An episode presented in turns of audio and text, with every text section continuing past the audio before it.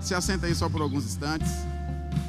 A gente meditar na palavra do Senhor.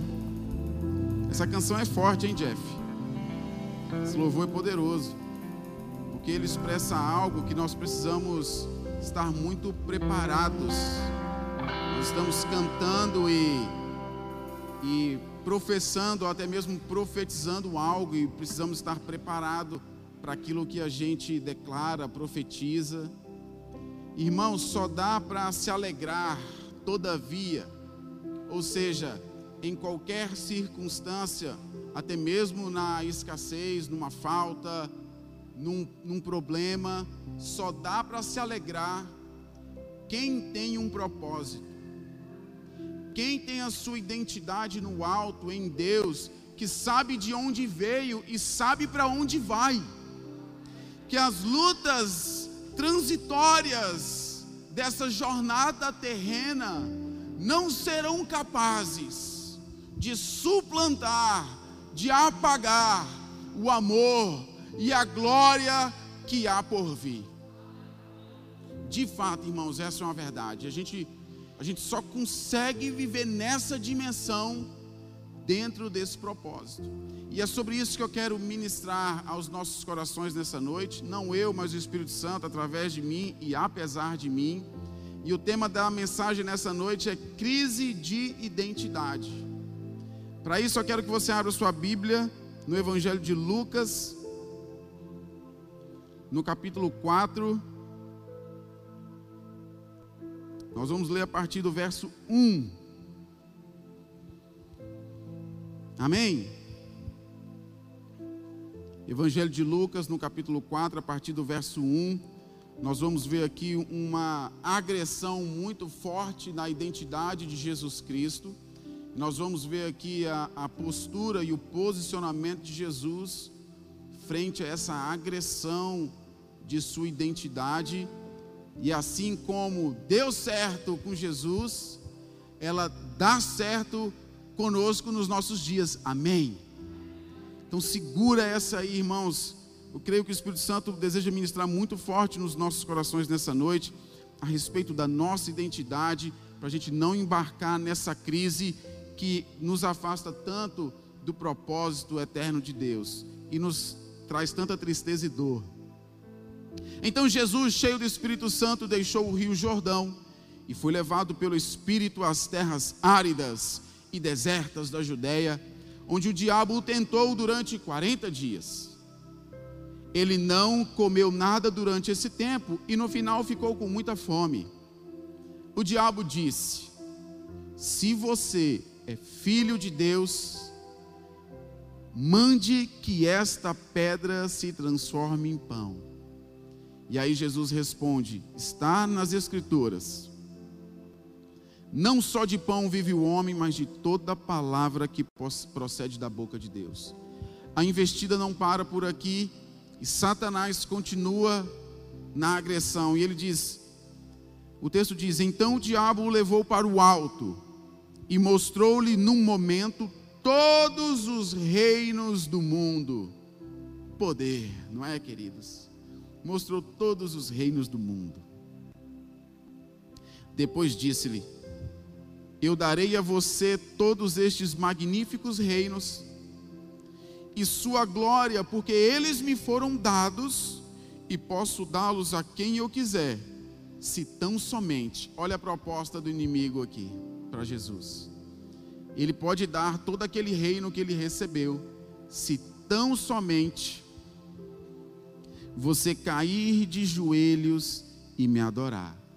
E aí Jesus mais uma vez responde: está nas Escrituras. Adore o Senhor, o seu Deus, e sirva somente a Ele. Mas não para por aqui. Isso mostra para a gente, irmãos, a nossa luta nessa jornada terrena, essa experiência de Jesus, sintetiza a nossa experiência.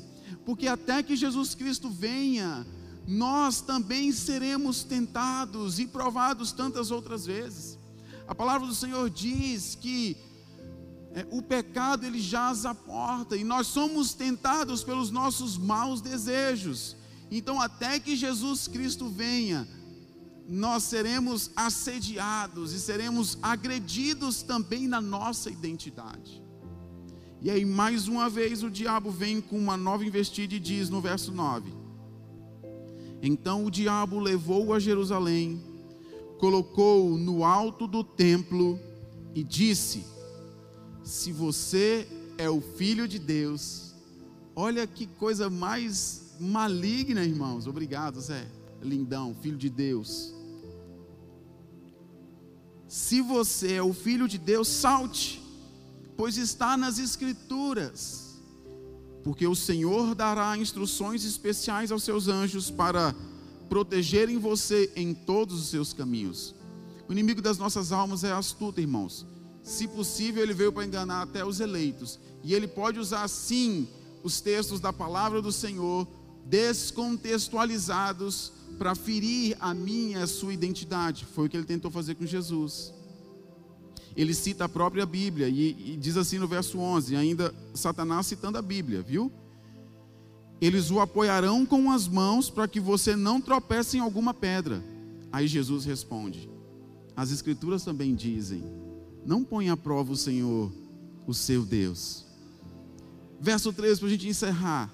Quando o diabo terminou todas as tentações, deixou Jesus até ocasião oportuna. Ou seja, ele retornaria para tentar confundir e atrapalhar os planos do Senhor. E queridos, não é diferente com a gente. O Senhor tem um propósito especial para mim e para você. O Senhor, ele sonhou com cada um de nós. Mesmo antes de do Senhor ter criado o mundo, o Senhor já havia pensado em nós porque nós não fomos criados por causa do mundo. Não é isso. Não é porque Deus criou o mundo e agora por conta do mundo ele nos cria, não. É o contrário. O Senhor cria o mundo por nossa causa. Deus já nos conhecia, Deus já nos sabia, Deus já sabia e nos conhecia pelo nosso nome. Deus é aquele que sonhou conosco, mesmo quando ainda éramos informes, mesmo antes da fundação do mundo, Deus já sonhava comigo e com você. Deus já tinha um propósito eterno para mim e para você. E não muda, irmãos.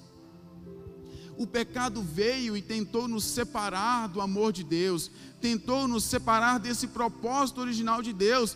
E o mundo, o pecado, a concupiscência da carne e dos olhos, tudo que milita contra o Senhor, tem logrado um certo êxito nesta missão de confundir os eleitos, de, de, de agredir a nossa identidade. Irmãos, não tem coisa pior do que não ter uma identidade, ou do que ter uma identidade afetada. Quando somos agredidos na nossa identidade, nós perdemos o propósito para o qual nós fomos criados. Então, a gente perde esse propósito de saber de onde nós viemos e para onde nós voltaremos. A nossa pátria, vocês se lembram, é a celestial. É, é, nós estamos aqui neste mundo só de passagem, mas para que a gente chegue lá, para que a gente atinja o alvo estabelecido eternamente por Deus, nós precisamos nos manter firmes na nossa identidade, como Jesus Cristo esteve firme na sua identidade. Eu quero ler aqui uma, uma palavra, uma expressão do apóstolo Luiz Hermínio, que ele vai sintetizar bem essa questão de filiação. Essa palavra do apóstolo Luiz Hermínio, ele falou assim: quando você sabe quem é, sabe também de onde veio e para onde vai.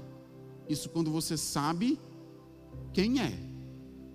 Quando você entende o quanto o pai lhe ama, não procura posição, não compete com ninguém e sabe pegar a toalha para lavar os pés do outro.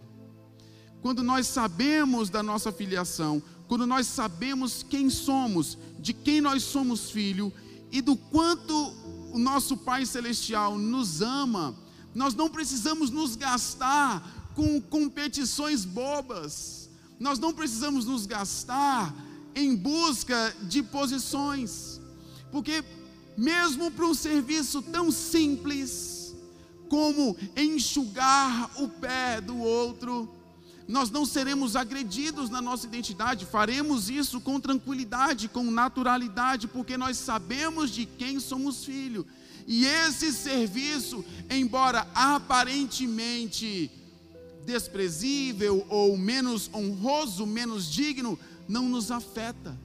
Então, seja no altar do Senhor ministrando a palavra, seja no banheiro servindo, cuidando, lavando os pés dos irmãos, porque isso é lavar os pés. Nós não temos problema com isso, porque nós não almejamos e desejamos por posição, por competição, mas nós estamos firmados na identidade de quem nós somos. E para Deus isso não muda, irmãos pode ser o mais ungidão, o cara mais erudito, o cara mais sábio, como a pessoa mais humilde, sem estudo, sem cultura, não muda perante os olhos de Deus. Deus nos vê igualmente a todos e Deus ama igualmente a todos. Deus não faz acepção de pessoas, irmãos. Essa é uma mentalidade muito terrena, muito dessa cultura que valoriza o nobre, que valoriza o grande, que valoriza os títulos, as posições e desvaloriza os humildes. Mas a matemática de Deus é diferente, irmãos, dos valores deste século, deste mundo. Por isso, irmãos, é tão importante nós descobrirmos quem nós somos, para não sermos arrastados por qualquer coisa. Quando nós descobrimos em Deus quem nós somos, irmãos, ali se estabelece o propósito, ali as nossas vidas se convergem para o propósito de Deus, e ali nós somos plenos, nós somos realizados, nós somos felizes, porque independente da posição, independente do encargo, eu sei que eu sou filho de Deus. E assim como um ungidão erudito vai chegar lá em nome de Jesus vai chegar a salvação. Eu, um simples servo que ama ao Senhor de todo o coração, que não negocia os seus valores, mesmo sendo tão simples, eu também vou chegar lá. Não tem distinção, queridos. Mas vocês percebem o que Satanás faz aqui com Jesus Cristo? Quem é Jesus? Ele é o Filho do Deus vivo, Ele é o próprio Deus. Irmãos, Satanás tem que tentar Jesus, mostrando ele todos os reinos. Será que Jesus não é o dono de todas essas coisas? Mas é assim que o inimigo faz comigo e com você, como filhos de Deus, herdeiros, co-herdeiros em Cristo Jesus. Não há nada que nós possamos fazer ou trabalhar para merecer. Tudo nos foi dado, nos foi confiado. É tudo nosso, irmãos para a glória de Deus. Mas o inimigo vem com essa filosofia para embotar a nossa identidade, para nos fazer entrar numa crise e sair do propósito. Biblicamente, eu posso te citar aqui personagens que entraram por esse caminho, mesmo aqueles eleitos, mesmo aqueles que o Senhor separou para ser testemunha entre as nações, o seu próprio povo. Logo no Gênesis a gente vê isso com Adão e Eva. São filhos de Deus. Deus criou um jardim, um jardim de delícias, com toda sorte de coisas boas, com todo pomar, com tudo o que eles precisavam. Deus criou um jardim, irmãos. Se a gente pode olhar, se a gente, quando a gente olha para o jardim aqui da igreja, a gente fica admirado, não é? Eu não quero puxar a sardinha aqui, não mas a nossa comunidade é bem bonita, é ou não é verdade, irmãos? Você que está em casa e ainda não conhece eh, fisicamente aqui o nosso espaço, a nossa comunidade, eu quero te convidar.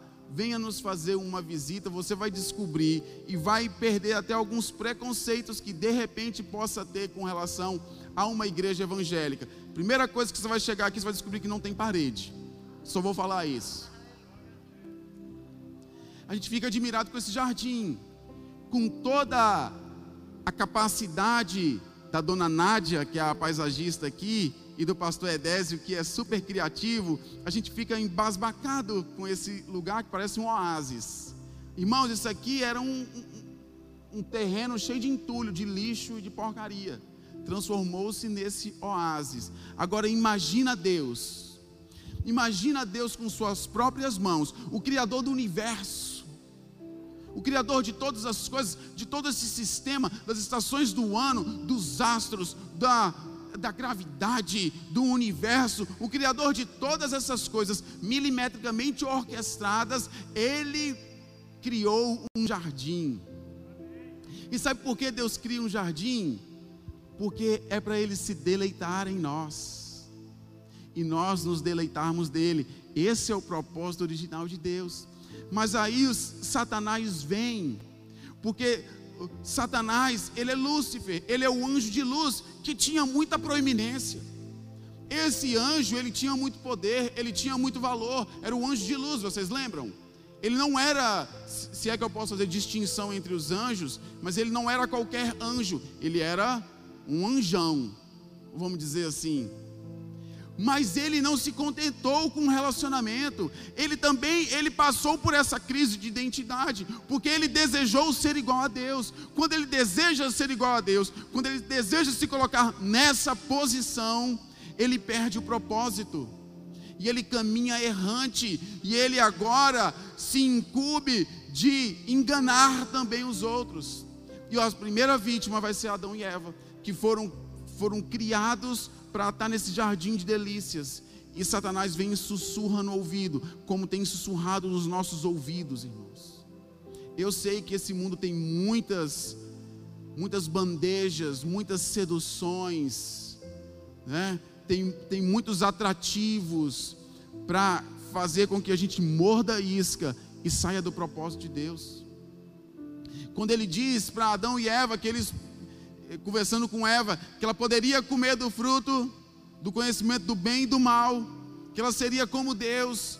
A mulher, vendo que a árvore era boa e o fruto era desejo, desejoso aos olhos, ela lançou mão, ela cobiçou aquilo e lançou mão daquele fruto posição. Quis ser igual a Deus, caminhou errante, perdeu o propósito. Depois nós vamos ver anos mais tarde, depois de lá na frente, Deus retomando o curso ali e separando Abraão lá de Ur dos caldeus e toda aquela história para realinhar o propósito eterno de Deus mas percebe que o povo, desde então, desde a queda de Adão e Eva, caminhou errante. A gente vai ver Babel, a gente vai ver antes mesmo da arca de Noé, o mundo mal. A gente vai ver Caim desejando morrer e não podia morrer porque ele perdeu o propósito. Esse é um outro exemplo bíblico que a gente pode dar de alguém que teve uma crise de identidade e perdeu o seu propósito. Tinha Caim e Abel, os irmãos, Deus se agradou do sacrifício de Abel, ao passo que não se agradou do sacrifício de Caim. E aí, Caim, numa competição com seu irmão, é outra coisa que nos afasta do propósito, que, que faz entrar, instaurar uma crise de identidade. A, a primeira é posição, a segunda é competição.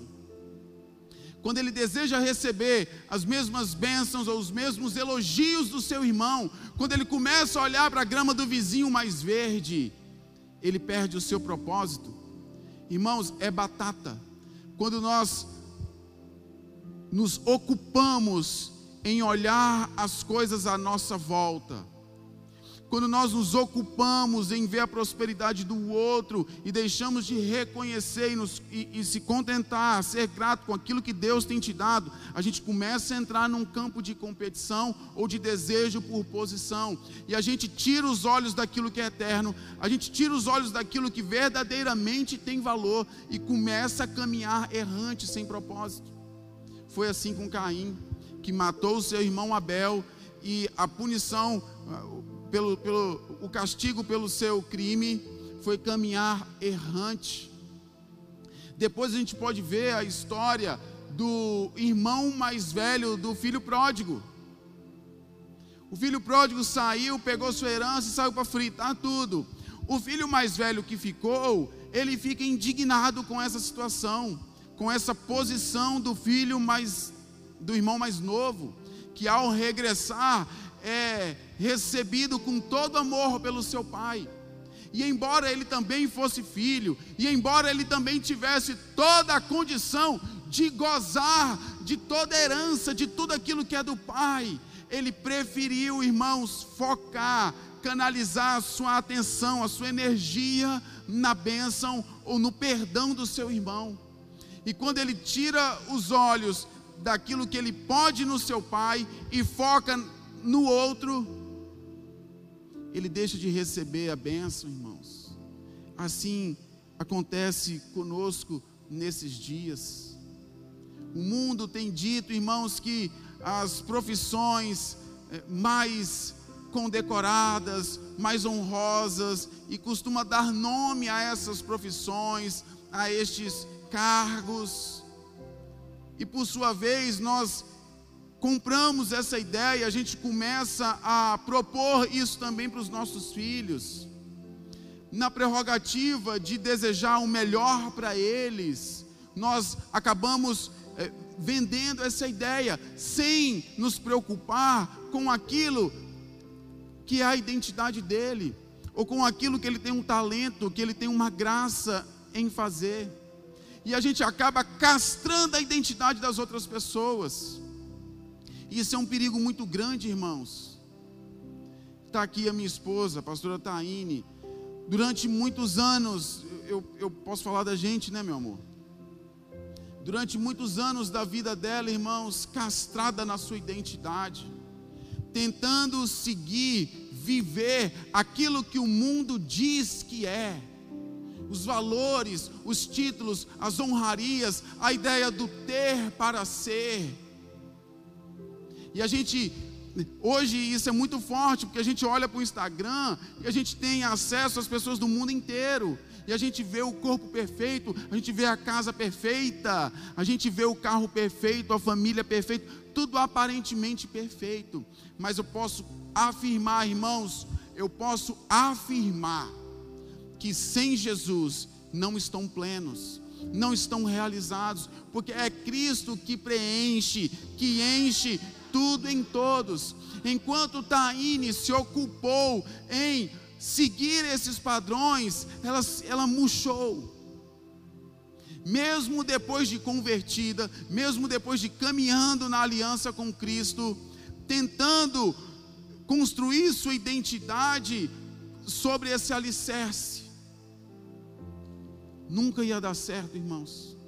Nunca seria plena, nunca seria feliz, viveria sobre uma cobrança, viveria sobre uma castração da identidade.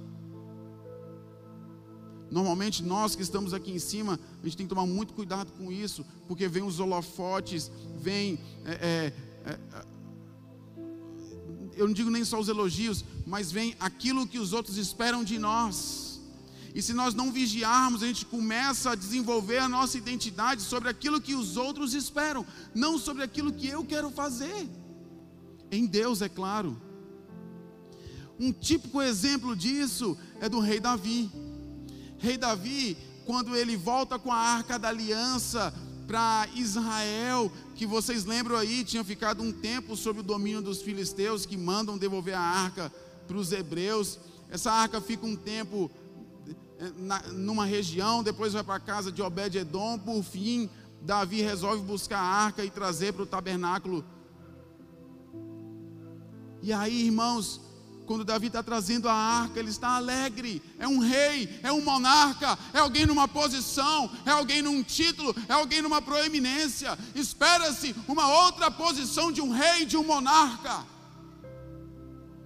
espera um outro comportamento, mas o cara está dançando, aleluia. Cara está, é, o cara está feliz. Ele está feliz porque ele é quem ele é. Ele é filho de Deus. Por isso a Bíblia diz que ele é um homem segundo o coração de Deus. Não é porque ele era, ele era bom o suficiente ou não era pecador, porque nós sabemos a história de Davi. Sabemos que ele também pecou, mas ele não tinha prazer no pecado. Por isso que ele pode se alegrar, porque ele não está querendo cumprir somente com uma posição, ele não está vivendo o que os outros esperam que ele faça, mas ele está vivendo o que Deus chamou ele para fazer e ser.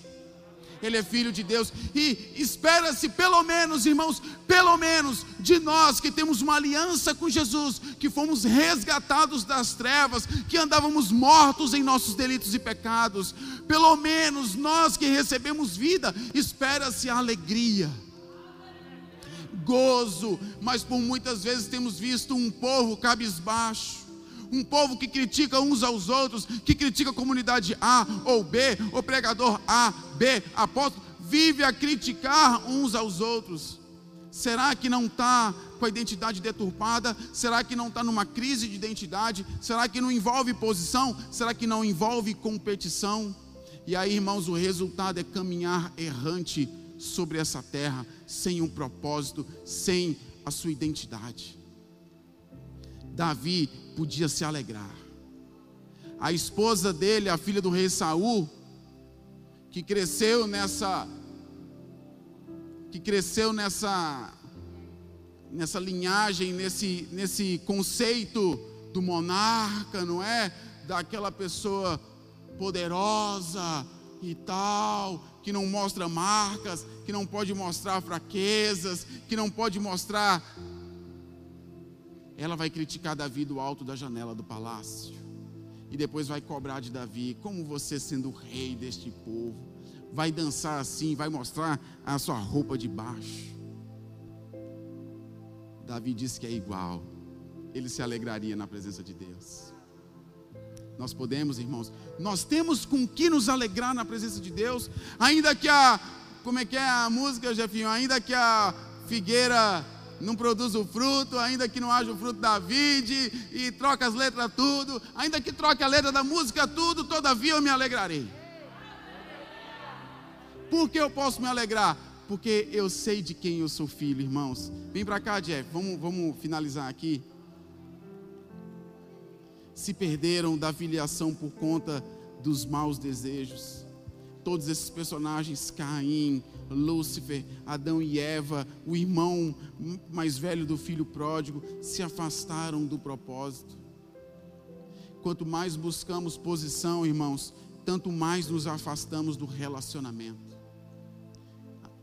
Guardem isso. Quanto mais buscamos posição, tanto mais nos afastamos do relacionamento. Quando o rei Saul foi separado para ser rei de Israel, ele profetizou. Ele mesmo se achava alguém da, da tribo de Benjamim. Da tribo de Benjamim, a minha linhagem, a minha família é a mais humilde, a mais simples. Quando ele era mais simples, ele era o maior, foi o maior de Israel. Quando ele se ocupa com a posição, ele deixa de ter relacionamento com Deus. Quando ele deixa de ter relacionamento com Deus, ele é destituído do seu cargo. Ele perde o propósito, ele perde a sua identidade. Nós não devemos buscar por posições, irmãos, mas buscar relacionamento com Deus. Estes são dias que o Senhor tem preparado para retornarmos ao relacionamento com o Abba. Porque quando eu sei quem Deus é, quando eu sei quem é o Filho do Homem, a minha identidade é revelada. Eu postei isso no Instagram esses dias. Jesus pergunta para Pedro, está perguntando para os discípulos: E vós? Quem dizes que eu sou? Uns estão dizendo que ele é o profeta, outros estão dizendo que ele é Elias. Aí Pedro diz: Tu és o Cristo, o Filho de Deus vivo. Aí Jesus, uma vez que Pedro, nesse relacionamento, irmãos, foi o relacionamento no dia a dia. Aquela revelação não foi construída ali na hora, pô, de supetão. Entende que essa revelação, ela foi gerada no relacionamento. Quantas milhas Pedro caminhou com Jesus Cristo de um lado para o outro? Relacionamento. Quando o apóstolo Pedro conhece a Jesus, pelo relacionamento, Jesus crava a identidade dele. E tu és Pedro. Sobre esta rocha edificarei a minha igreja. Jesus está dizendo assim: Eu sou a rocha, eu sou a pedra de esquina, eu sou a pedra angular, a pedra principal que foi rejeitada pelos homens. Mas porque você conheceu que eu sou o Todo-Poderoso, que eu sou o principal, agora você é pedra e você vai participar da construção da igreja do Senhor sobre essa rocha que é Cristo Jesus. E esse, irmãos, é o que é, é a mesma coisa que Deus separou para mim para você.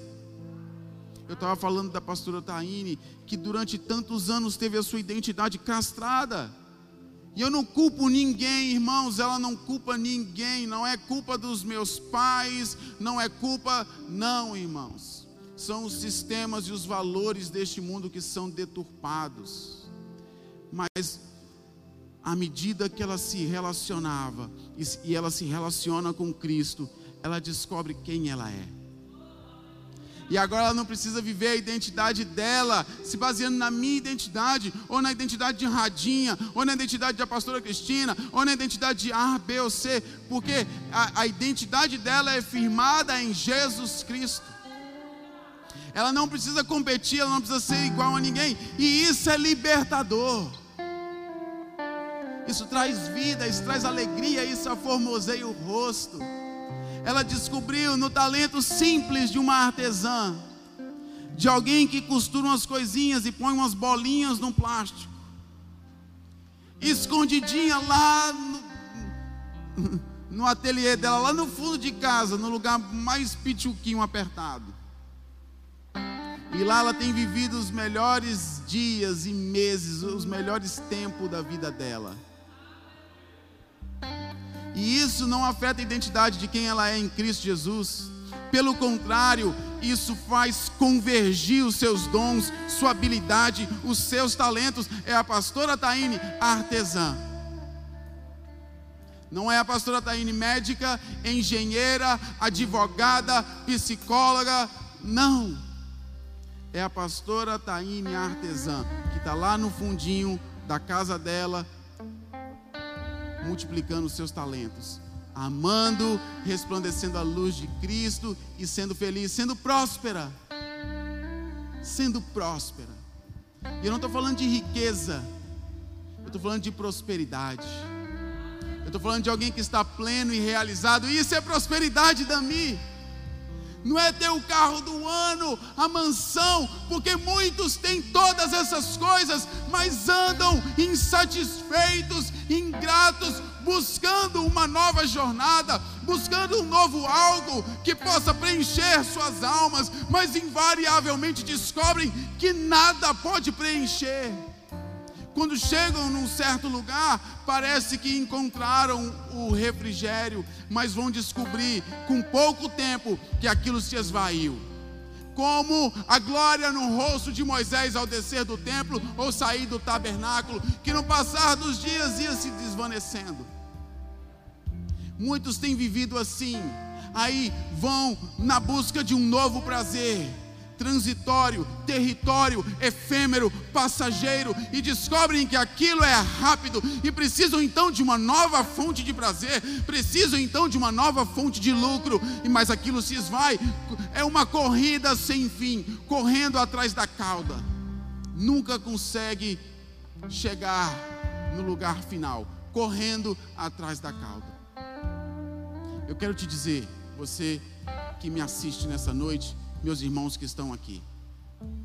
Esse lugar de plenitude, esse lugar de satisfação que você procura, que você tem procurado, você jamais vai encontrar nas coisas dessa terra. Você jamais vai encontrar em bens materiais. Pode sim ter uma alegria, pode sim ter um gozo, pode sim ter uma alegria momentânea, mas ela não vai preencher o que está faltando na sua vida. Porque o que falta na sua vida é um propósito. E o propósito você só vai receber no dia que você conhecer a Jesus Cristo. Quando você conhecer Jesus Cristo, quando você se apaixonar por Jesus, quando você poder responder para todos quem é Jesus, você automaticamente vai poder se conhecer e dizer quem eu sou. Eu sou Rodolfo, filho de Deus vivo. Aí você encontra o lugar que mais ninguém, ou melhor, que mais nada pode te oferecer. E eu quero finalizar com esta passagem que expressa exatamente essa verdade em Efésios. Abre aí, se você pode. Abre em Efésios, no capítulo 1. No capítulo 1 de Efésios, verso 3. O apóstolo Paulo diz assim aos Éfesos: Como louvamos a Deus, o Pai de nosso Senhor Jesus Cristo, que nos abençoou com todas, com todas as bênçãos do céu por pertencermos a Cristo. Todas as bênçãos, aquilo que você está procurando, que você já procurou num relacionamento, que você já procurou em bens materiais e não encontra, é porque está olhando no lugar, está procurando no lugar errado. Porque tudo que o Pai tinha de nos oferecer já nos foi dado. Tudo, irmãos, é o que o texto está dizendo o Pai de nosso Senhor Jesus Cristo, que nos abençoou. Quantos aqui foram abençoados? Ele nos abençoou com todas, não é com algumas, com parte, mas com todas as bênçãos do céu. Por quê? Por pertencermos a Ele. Não é pelas nossas obras meritórias, não é por quão bom nós somos, não é, não é pelo nosso conhecimento é pela misericórdia, é pela graça de Deus, Ele nos deu tudo. Verso 4: Muito antes de criar o mundo, percebe que todas essas bênçãos que foi muito antes de Deus criar o mundo, Ele já tinha liberado para nós. Viva como um filho, não viva como um empregado, um funcionário. O irmão mais velho do filho pródigo vivia como um empregado, depois queria cobrar os seus direitos só que ele não era um empregado, irmãos. Ele é filho.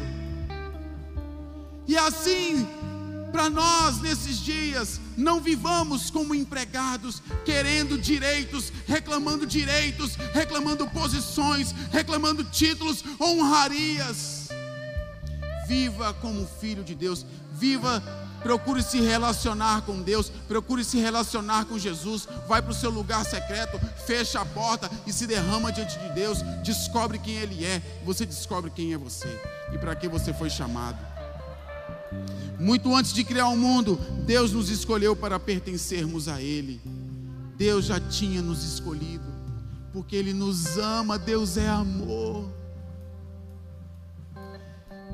Ele, o Espírito Santo, é quem sabe os planos que Ele tem ao meu e ao seu respeito.